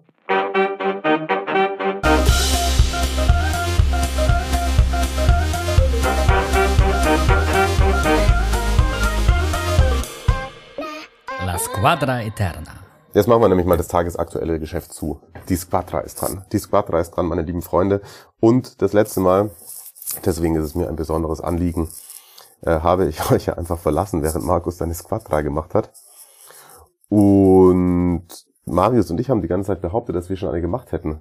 Das stimmt aber gar nicht, ne? Nee. Fake News. Fake News, ja. Ja, komplette Fake News. Und deswegen haben wir gesagt, einigen wir uns jetzt heute zu dritt auf unsere ultimative Squadra Eterna, spielen also Manager. Übrigens, mit der Roma spielen gerade auch die Boys von Fums und Krätsch oder ähm, immer Montagabends bei Twitch versuchen sie, ähm, die Roma wieder zur Nummer eins in der ewigen Stadt zu machen. Ähm, beim Fußballmanager-Spiel. Das ist immer höchst unterhaltsam. Ich bin das letzte Mal, als ich vor zwei Wochen war ich einmal zu Gast und dann bin ich danach echt auch noch zwei Stunden da hängen geblieben und habe mir gedacht, eigentlich, das kann ja nicht sein, dass es interessant ist, wenn Leute, Leuten zugucken, die Fußballmanager spielen, aber es ist tatsächlich unterhaltsam.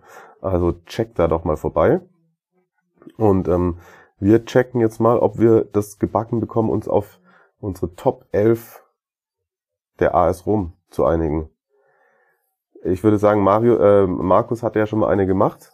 Falls ihr die Folge nicht gehört habt, ähm, bekommt ihr jetzt sozusagen die Auffrischung.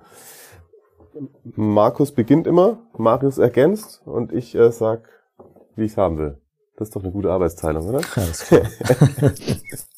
Im Tor mit der Nummer eins. Mit der Nummer eins. Ähm, ich hatte beim letzten Mal Doni im Tor, habe mich aber jetzt, da ich ja noch Bedenkzeit hatte und da äh, der werte Herr Seuke auch ganz gute Argumente hatte, mich dazu entschieden, dass wir, glaube ich, eher Alison Becker aufstellen. Der war zwar nur ein Jahr richtig Stammspieler bei der Roma, aber das war ein Jahr, wo ich sagen würde, ja, das äh, hat er ganz gut gemacht.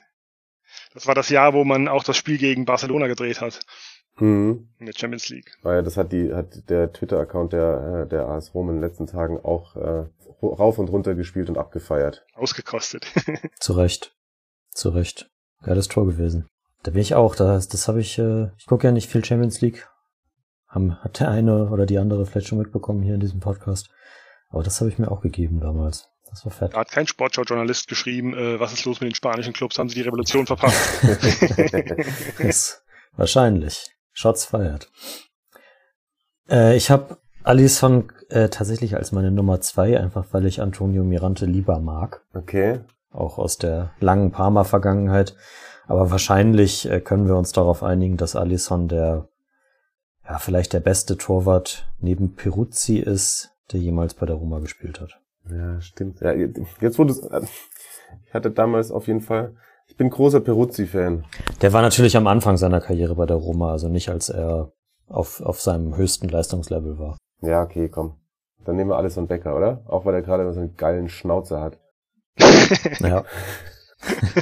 70er Jahre Pornoboy Becker bei uns im Tor. Und weil er am, am präsentesten wahrscheinlich auch bei den Hörern ist, die den am ehesten greifen können, denke ich mal. Ja, das stimmt auch. Hat er jetzt in den letzten Jahren, hab, man hat gehört, er hat wohl den einen oder anderen Titel in letzter Zeit gewonnen, Ach ja, echt. wurde Weiß ich gesagt. gar nicht. Ja, doch, durchaus. Ähm, in was für einem System spielen wir denn? Also ich habe ein 4 Ich hab's als, sorry. nee, sag. Ich sag habe ein erst 4-4-2 aufgestellt. Obwohl ich, Okay, ich reihenweise einen- Stürmer hätte aufstellen können. Ist mir auch, also ich habe auch im, im Sturm, ich habe noch eine Liste aufgemacht. Wir machen zwar jetzt nicht die richtigen Calciatori Sorpresa, aber ich habe da noch ein paar Highlights, habe ich mir noch rausgeschrieben. Und das sind im Sturm auf jeden Fall auch die meisten. Okay, ja, dann haben wir, wir haben eine Ich breite habe Bank. ein, ich hab ein 4, ich habe ein 4-2-3-1 aufgestellt bei mir 4, jetzt. 2, 3, 1. Ja, Ja, kann man ein bisschen noch verschieben, dann passt das, denke ich mal. Kriegen wir hin. okay. Ja, 4, 2, 3, wir gucken, wie wir es dann in die Grafik einfügen. Ne? Also dann, dann machen wir doch mal die Viererkette ähm, rechts hinten. Äh, rechts hinten habe ich äh, Cafu. Ja, safe. Ich auch. Okay, gekauft. Da, Ja. 218 Spiele für die Roma, also der war auch echt lange da. Ne? Ja. Also Genau, ja. Meint man gar nicht, weil viele den dann, ich glaube, bei Milan war er danach, davon noch kennen, Genau. weil er die Champions League mit denen gewonnen hat, aber der war eigentlich länger bei, bei der Roma. Hm. Okay, da sind wir uns einig. Innenverteidigung? Ähm, habe ich äh, einmal die Majestät Aldair aufgestellt. Absolute ich Roma-Legende. auch. Ja. Ausländer mit den meisten Spielen im Club. Ähm, und dann, beim ersten Mal habe ich es glaube ich schon gesagt, äh, den Anzündspieler fürs Publikum äh, Manolas habe ich daneben gestellt. Hast du noch eine Alternative für mich, Marius? Ich habe eine Alternative für dich. Und zwar äh, den, ach, den, den, den Mann für das gewisse äh, Crazy in, in, der, in der Mannschaft und vielleicht auch für die ein oder anderen Platzverweis wegen offener Sohle oder Tätlichkeit. Äh, Philippe Maxes. Wobei der, glaube ich, seit seinem Wechsel zu Milan wahrscheinlich nicht mehr so beliebt ist bei den Fans, oder? Ach, der war doch, ich bin das, bin bei dem Spieler relativ schmerzfrei, der war, der war geil, genau wie Walter Samuel. Das sind Spieler, die man doch guten Gewissens auch hätte aufstellen können. Die sind auf meiner Shortlist auch drauf gewesen. Also, wenn du den aufstellen möchtest, bin ich damit absolut fein. Also wenn ich, wenn ich das Zünglein an der Waage sein darf, dann Walter Samuel oder Max Hess. Darfst du, du warst ja letztes Mal nicht dabei, du hast jetzt das, äh, das K.O.-Stimmchen. Weil, wie gesagt, ich, ich habe das ja in der, in der letzten Folge auch ähm, wieder gehabt, ist klar bei Napoli, aber ähm, ja, er hat so ein schönes, trauriges Gesicht und er ist schon ein Anzündspieler, aber ich habe schon immer wieder meine Schwierigkeiten mit Kostas Manolas. Ja, du bist der, der Cheftrainer Okay. heute. Okay, aber ich würde noch mal, also ich würde ich würde zur Debatte stellen, Walter, wobei Walter Samuel auch eher Inter, oder? Ja, hatten wir, glaube ich, auch. Also zumindest äh, Thomas Hörner hat ihn damals aufgestellt, Mhm. safe. Den hätte ich jetzt auch selber tatsächlich eher mit Inter verbunden, deswegen Philipp Maxes, auch geiler Typ. Finde ich auch echt absolut der geiler Typ. Und, was mir gerade noch kam, ich glaube, ich weiß jetzt auch, worauf wir gedacht haben, dass wir schon eine ähm, Roma 11 gemacht hätten. Das war, ähm, das waren aber die, das war die Brasilianer 11 mit Aldair. Ja, der, der ist da irgendwie im Gedächtnis geblieben, ne? Und wahrscheinlich Cafu da auch die, die aufgestellt. Gastarbeiter. Ja, genau. Und deswegen dachten wir vielleicht, das war eine Roma 11. Das war aber eine äh, Gastarbeiter Brasilien 11. Oh, an dieser Stelle, uns ist die zweite polnische Squadra Eterna eingeschickt worden. Oh, cool. Mm, Also das nimmt, das nimmt Züge an. Stark. Diese Folge noch nicht, aber vielleicht schon nächste oder übernächste. Mal gucken. Linksverteidiger. Vincent Condela, Oh. Meister mit der Roma 2001, äh, absolute Legende, keine Ahnung, 300, weiß der Teufel, wie viele Spiele gemacht. Ähm, geiler Typ mit langen Haaren und für einen Außenverteidiger äh, technisch richtig stark und einige richtig geile Tore auch geschossen für die Roma. Wer möchte, geht gerne mal bei YouTube nachschauen. Vincent Condela Roma, da ist das ein oder andere Zuckerchen dabei. Boah, und wer möchte, geht auch gerne mal auf seinen Wikipedia-Eintrag und guckt sich äh, sein Wikipedia-Bild an. mm, na, es, es ist zwar, zwar was zwischen, ich habe einen, äh, einen, ähm, einen Weinberg und auf dem Weinberg drehe ich meine eigenen Pornos. Ungefähr so. In dieser Kategorie ist dieses, wow. dieses, dieses Bild. Oder? Aber gut gehalten sein Alter, das muss man schon sagen. Der Kalle Riedle, von 2000, der Kalle Riedle Frankreich. steht da. Ja. Der Kalle Riedle Frankreich. Ja, wenn man die Weltmeisterbilder okay. von 1990 nimmt, die, glaube ich, letzten Sommer da rumgegangen sind. Also wenn ich sehe, wie Andi Bremen im Vergleich aussieht, äh, gut, er ist ein paar Jahre älter, aber... Naja. Der hat auch ein Weingut, aber bei sich im Keller. jo. Also Condelar, sind wir uns sind wir uns fein miteinander oder hat jemand einen Alternativvorschlag? Eingeloggt. Ich habe, äh, ich habe, äh, weil ich ihn einfach auch unglaublich geil schon immer fand, äh, Jona eine Riese aufgestellt. Aber ich gehe auch, geh auch mit Condelar. Keiner, keiner Kolarov, vielleicht noch einen in die Runde werfen. Der jetzt bei Inter mm. brilliert, möchte ich es nicht nennen, aber im Kader steht. Mm, nee, nehmen wir Condelar. Ja, ja, auf jeden Fall. Allein wegen der Anzahl das Spiele, Meister, übrigens 20 Jahre bald. Ja. Glückwunsch, Allemann. Dann äh, sage ich einmal kurz, welche, welche Highlight-Spieler mir in der, in der Datenbank noch aufgefallen sind. In der Verteidigung? Ja. Samuel Kufur vielleicht? Genau, Samuel Kufur auf jeden Fall. Das war auch völlig verdrängt, dass der mal für die Roma gespielt hat. Natürlich ist kein Highlight äh, Thomas Berthold, also Markus, das muss ja für dich als Frankfurt- und Roma-Fan immer ziemlich hart sein, wie der sich entwickelt hat. Lass ich unkommentiert, wird sonst wahrscheinlich ja. justiziabel. ist, alles, ist alles von der Kunstfreiheit gedeckt, ne? Ach so, natürlich. Ja. Singst es einfach. Äh, ich glaube, ich glaub, du hattest letztes Mal auf links äh, José Cholle was aufgestellt. Und nicht Condela? Oder du, oder du hast gesagt, nee, du nee, hast... Condela, äh, ich habe ich habe, glaube ich, schon eine Lobeshymne auf Condela gesungen, aber ja. auch José Rollebas hätte ich allein, weil er aus Aschaffenburg kommt, vielleicht schon mal einfach mit reingeworfen. ja, dann hast, hast du ihn vielleicht einfach erwähnt. Aber das kann also sein, auch, ich, also er war auf der Shortlist mal kurz drauf. Ja, genau. Also bei, bei Spielern, bei denen ich das völlig verdrängt habe, dass die mal für die Roma gespielt haben, Ashley Cole, Ivan Helgera, Ashley Cole, legendäres Mannschaftsfoto damals gemacht, wo er von der Seite reinguckt, ist als Meme okay. absolut steil gegangen, mindestens zwei Wochen. alle so, quasi im Trainingslager, alle stehen so, also wie man es dann halt so macht, einer hockt vorne, dahinter stehen die anderen, ne? Und er hat halt so einen zwei Meter weggestanden und hat sich so reingelehnt, so als ob nur der Kopf reinguckt, aber er ist halt komplett auf dem Bild drauf. Und das sieht einfach geil. total, total geil aus. Thomas Vermahlen hat auch mal für die Roma gespielt. Das war ich auch völlig verdrängt. Ausgeliehen ein und, Jahr, glaube ich, ne? Von, von Barca, ja. glaube ich. Ja. Dann äh, tatsächlich Raphael Toloi, der ist ja auch erst bei, bei Atalanta groß durchgestartet, aber hat auch fünf Spiele für die Roma gemacht. Und äh, der, der, der absolute Highlight-Spieler in der Verteidigung, äh, Abel Xavier. Oh ja. Oh, Grüße. Aber ich muss auch sagen, äh, eigentlich ist schon fast schade, dass wir keinen Platz für ähm, Florenzi haben, ne? Mhm. Der spielt bei mir im Mittelfeld. Ich habe ihn als äh, ersten Auswechselspieler für die Verteidigung drin. Okay. Okay, okay. Ja gut, dann lass uns ins Mittelfeld gehen. Dann hätten wir es eigentlich, wenn, wenn wir ähm, kriegen wir es dann so, also wenn, haben dann, wenn, also nur ein Stürmer ist natürlich eigentlich schwierig, oder?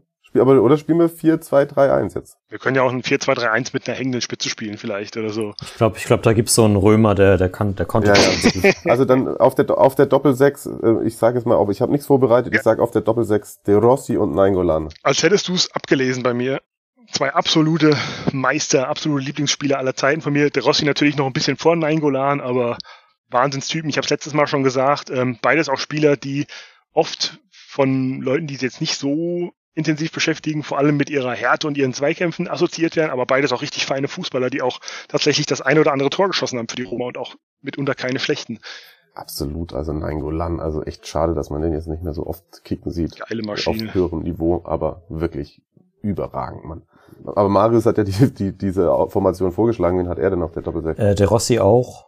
Und dann habe ich als Partner, das ist äh, mein, mein, äh, mein persönliches Ding, äh, Matteo Brigi stehen. Das habe ich, glaube ich, schon mal erwähnt. Äh, mein Username bei Transfermarkt, äh, als ich mich 2004 da registriert habe, benannt nach ihm, damals äh, als U21 Kapitän, äh, Europameister geworden, bei Parma gespielt, bei Juve gespielt und aber die meisten Spiele für die Roma gemacht, glaube ich, neben Kiewo vielleicht noch. Und ich weiß nicht, den, den fand ich halt immer super. Auch weil er bei FIFA 2003 der beste Spieler überhaupt war. Bei Parma. Was sagen wir? Ja, also na, natürlich kann man dann Nainggolan dann hinstellen. Also das ist ja dann für die, für die Fans auch besser und so. Emma, Emerson habe ich noch als Alternative. Emerson habe ich auch noch genau auf der Liste. Äh, Miralem Pjanic ist natürlich bei vielen verbrannt, seit er zu Juve gegangen ist. Ähm, ist Kevin Strootmann, geiler Typ, ersten Jahr wahnsinnig viel Verletzungspech gehabt, aber trotzdem auch einer der auch so ein bisschen ein Anzündspieler, wie wir vorhin den Manolas genannt haben, der auch richtig Bock hat. Ähm, und dann kann man vielleicht noch über Tomasi sprechen, aber ich denke mit die Rossi Nangolan fahren wir ganz gut. Ja, klar. Denk auch. So, dann die drei davor. Wen haben wir da links? Ja, jetzt muss ich ein bisschen aufmachen, weil ich ein 4-4-2 aufgestellt habe, was mir, äh, lass, lass uns mal rechts anfangen, da hätte ich jetzt äh, Florenzi aufgestellt. Aber den kannst du ja im Prinzip außer im Tor überall aufstellen, weil er hat bei der Roma so ziemlich genau alles gespielt. Okay, Florenzi. Wen hättest du da, Marius? Ich habe es eigentlich auch äh, links außen, hat aber habe ich nachgeguckt bei der Roma auch teilweise auf rechts außen gespielt. Ich habe Paulo Sergio aufgestellt. Einfach because. du kannst ja noch Cervinho nehmen, wenn du möchtest. Stimmt. Wie viele Spiele hat er für die Roma gemacht? Knapp unter 100. 77. Ich glaube zwei Jahre dann, bevor er wieder zu den Bayern gegangen ist. Hm. Hm. Also machen wir weiter. In der Mitte auf der 10 auf jeden Fall Totti, ne? Safe, ja. Also ich habe ich hab Totti halt als Stürmer aufgestellt und habe auf die 10 äh, Ike Hessler gestellt. ja, ich, jetzt wird's doch ein bisschen schwierig, das, oder? Wen hast du? Also, das Problem ist, wenn ich Totti in den Sturm stelle, fliegen so viele Leute hinten runter, dass ich Totti eigentlich auf die 10 stellen muss, weil ich sonst im Sturm äh, in Teufels Küche komme, wenn ich sehe, wer da alles in Frage käme. Ist ja auch so. Auch ist ja noch. auch so. Ja. äh, können wir ja mal zurückstellen, wie wir, ich habe jetzt mal nach, mir überlegt, linke Seite könnten wir zum Beispiel, was wir eben ja, wir haben ja von Florenzi nach rechts gewechselt, ähm, links Mo Salah als Vorschlag. Mhm. Ich habe Vucinic da stehen. Das ist auch in Ordnung. hm. Ja, wir müssen uns, aber wir haben, wir haben gesagt, wir, wir, wir, wir einigen uns auf was. Du, ich bin, äh, ich bin mit den, mit den Vorschlägen völlig in Ordnung. Ich habe halt auch so ein bisschen nach, äh, also nicht die absolute Highlight 11 aufgestellt, sondern schon auch nach persönlicher Präferenz. Ne? Mhm. Ich bin auf rechts eigentlich, es ist natürlich jetzt in dem System auch nicht seine Position. Aber eigentlich müssen wir Florenzi spielen lassen, oder? Passt schon. Markus, was sagst du? Ja, würde ich auch sagen. Als Römer aus Rom, die man ja so gerne hat bei der Roma, ist eigentlich an der Seite von De Rossi und Totti eigentlich absoluter Römer Overkill schon durchaus angebracht und auch was, was bei den Fans, denke ich mal, ganz gut ankäme. Ja. Alternativen ja. habe ich noch Tadei und Mancini drin. Ja, Tadei natürlich. Ja. Aber machen wir Florenzi. Passt schon. Also Florenzi über rechts und wen machen wir über links? Ich weiß nicht, bist du mit Paulo Sergio fein? Ma Markus? Dann lass, also, lass doch schon lieber Salah oder Vucinic nehmen. Ja, Salah oder Vucinic? Ah, macht mich verrückt. Äh, Mo Salah. Alles klar. Mo Salah kommt über links. ist schon eine geile Elf, ey. Will ich mal mit antreten, ey. Und äh, wer stürmt vorne? Also wenn, von, wenn wir, wir haben Totti haben wir auf der 10, ne? Oder? Mhm. Mhm. Okay. Ähm, dann aus meiner nicht gerade kurzen Liste ah, komm, Batistuta. Batigol. Als der Meisterspieler musst du es wahrscheinlich machen, ne? Als Meister, wollte ich sagen, als Meisterspieler, wobei Alternativen, die ich anbieten könnte, wären unter anderem Vincenzo Montella, Mhm. Aeroplanino, absolute Legende und Super Marco Del Vecchio wäre noch Uh, Del Vecchio. Oh. Tante Kete, also du hast Möglichkeiten Ja. im Angriff. Boah. Deshalb hatte ich ursprünglich ein 4, mich auf ein 4-4-2 oder zu einem 4-4-2 durchgerungen, damit ich Montella und Battistuta aufstellen kann. Nehmen wir äh, Ruggero Rizzitelli. ja, das ist natürlich auch, äh, hat, hast auch deine Argumente auf deiner Seite. Der wird damals für in, in, in, bei Tottis Debüt, glaube ich, für Totti ausgewechselt. Ich habe gedacht, du kommst mit Abel Balbo, weil er bei Ja, Parma so lang natürlich. war. Auch gut, auch gut. Ich glaube, Battistuta ist gut. Ja? Er war zwar schon in der einen oder anderen Squadra drin, aber Zu Recht ja auch. Also er muss einfach in jedes Quadra rein. Ja, zu Recht. ich wollte es gerade sagen. Vielleicht kriegen wir auch, vielleicht hat er noch eine polnische Uroma, dann kriegen wir den in die Polen-Squadra auch noch irgendwie mit rein. Genau. Wäre doch, wär doch gelacht. Batistolski werden wir schon irgendwie einkriegen. Batiskolski, you know, because... Äh, Okay, wir machen das Ding jetzt zu. Oh, ja, bitte nicht. So, Jingle.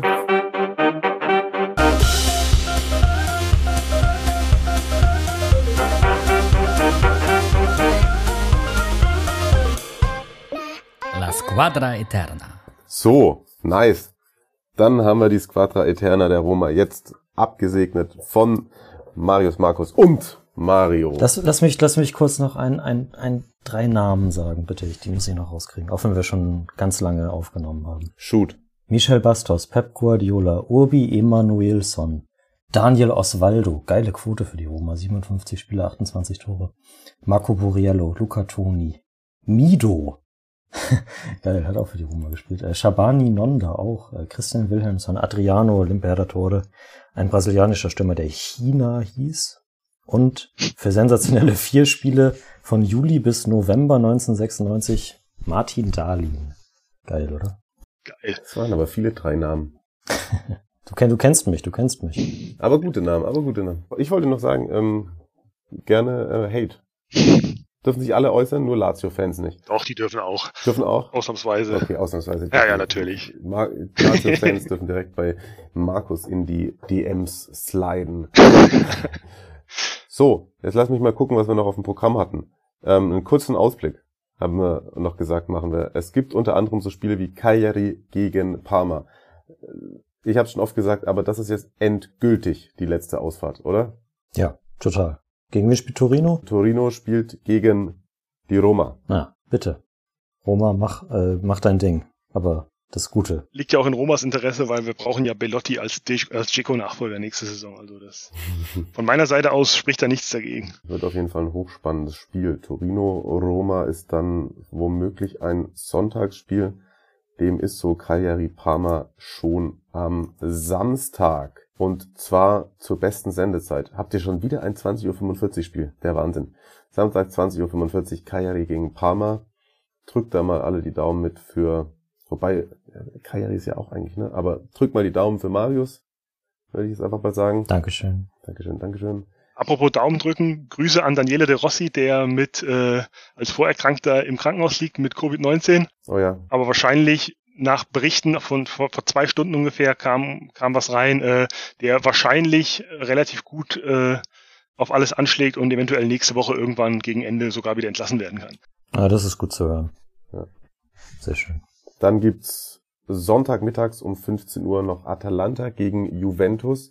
Atalanta führt übrigens gerade 49. Minute Stand der Aufzeichnung mit 2 zu 0 bei der Fiorentina. Das ist der Vollständigkeit halber. Ach, natürlich hat Zapata wieder einen Doppelpack gemacht. Ja, Junge, Junge, ey. Der ist unterwegs. Also wenn die dann mit dem Sieg ins Ziel einlaufen, dann sind sie bei 61 Zählern. Also ein Punkt hinter Juve. Und außerdem hat der nächste Spieltag auch noch Napoli-Inter anzubieten. Sonntagabend dann. Zur besten Sendezeit. Also einiges an geilem Serie A Fußball. Was sind da so eure Tipps? Also okay, bei Parma ist einfach kein Tipp, ne? Da hoffst du einfach nur Marius. So sieht's aus. Was glaubst du, Atalanta Juve? Boah, total eng. Könnten wir echt guten Unentschieden vorstellen. Mhm. Schönes 2-2. Ich sag, Atalanta gewinnt. Atalanta gewinnt das Ding. Okay. 3-1, sag ich. Napoli-Inter, ist das, äh, ist das jetzt das erste Mal wieder, dass, dass Inter mal Punkte lässt? Nee. Nee? Nee, die rocken da auch durch. Wahrscheinlich zu abgezockt, aber knapp wahrscheinlich 1-0 oder so. Ja, ja, genau sowas in die Richtung. Am Anfang, man muss jetzt dann mal schon irgendwann gucken, ab wann sie rechnerisch Meister sein können, ne? Milan spielt. Na, sind ja also neun Spiele sind's, glaube ich, oder acht noch. Ja, acht, Acht. acht Spiele. Ich fange jetzt nicht an zu rechnen, das mache ich noch in, ich warte noch zwei, drei Spieltage, weil das fällt mir eh mal schwer. Ja, dann, dann, dann kann's irgendwann Genau, sein. Diese Rechnerei fällt mir eh immer schwer. Milan empfängt Genua. Übrigens. Und die sind ja auch in diesem Niemandsland. Das ist so geil, du musst es dir mal angucken. Wenn du diese, mit dieser Formkurve, die du das anguckst, so alle Mannschaften im Mittelfeld. Von Platz 8 bis Platz 13, alle das letzte Spiel verloren. Ja, die machen jetzt alle den Urlaub, den sie letzten Sommer nicht hatten. Ah, und wir machen jetzt auch mal hier Urlaub, oder? So, Also jetzt sind wir, ich weiß, ich habe ich hab angekündigt, irgendwie ungefähr 45 Minuten. Jetzt sind wir gut über eine Stunde. Gut, gut über eine Stunde sind wir Das geworden. hätte gut Ich hoffe, ihr hingehauen. konntet uns alle folgen. Ja, das hat mir aber auch wieder sehr großen Spaß gemacht. Markus, her- herzlichen Dank, dass du den Sonntagabend mit uns um die Ohren geschlagen hast. Vielen Dank, immer wieder gerne. Hier an dem Part macht sonst Marius immer sein Community Management. Jetzt hast du als Teil der Community direkt hier die Möglichkeit, uns zu beleidigen. Nein, das mache ich nicht. Du bist Werder-Fan, du leidest schon genug. Also von daher Alles klar. will ich Alles das, klar. will ich das durchgehen lassen. Aber ich grüße, wir grüßen nochmal, würde ich sagen, die Sportschau oder was war's Sportschau? Die die Serie A, die Abgesang geschrieben hat, Sportschau war es, glaube ich. Ne? Ähm, den legen wir ans Herz, nächsten Sonntag erst Atalanta Juve und dann abends Napoli Inter zu gucken und dann vielleicht nochmal das geschriebene Wort zu hinterfragen. Kann man auf jeden Fall empfehlen, sich die Spiele anzugucken. Ja, hm, sage ich mal so. Marius, gibt es Ergänzungen? Ist uns irgendwas durchgerutscht? Haben wir Fragen vergessen? Ich hoffe nicht. Nö, sonst erinnern uns einfach dran. Genau. Wir haben ja gezeigt, wir machen das manchmal dann auch einfach in der nächsten Folge. Genau. So genauso Squadra Eterna Polen folgt dann irgendwann die nächsten Folgen. Mal schauen. Vielleicht kommen noch ein paar Einsendungen, würden wir uns sehr freuen. Stadionerlebnisse. So, ich, ich lechzte nach Stadionerlebnissen, muss ich sagen. Ja, bitte. Wenn ihr euch noch an erinnert, wenn ihr selber mal im Stadion wart, schickt uns das als Sprachnachricht. Ich höre sowas sehr gerne. Genau. Habe ich vielleicht sogar was, äh, machen wir aber off-air nochmal und mache ich euch dann fertig für irgendwann demnächst. Sehr schön. Ich freue Mir mich. noch was drauf. einfallen. Oh ja. Gleiches gilt natürlich auch für alle anderen Fragen, Kritiken, positive wie negative, ihr kennt das. Und äh, ja, lasst Abos, äh, Daumen und so weiter da. Was ist, was ist da so alles gibt? Sterne, ne? Keine Ahnung. Folgt, folgt den Playlisten. Genau, die Playlist. Äh, guckt bei, äh, bei den, bei äh, Fritsching und Strohmeier rein, was die mit der Roma veranstalten. Ja, ja, die zwei Clowns freuen sich über Publikum. Und ansonsten Bleibt gesund. würde ich sagen, kommt gut durch die Woche, ne? Genau. Macht gut. Markus, danke nochmal. Ciao, Marius, ciao. Jo, vielen Dank. Ciao, ciao. Immer wieder gern. Bis zum nächsten Mal. Reingehauen. F -f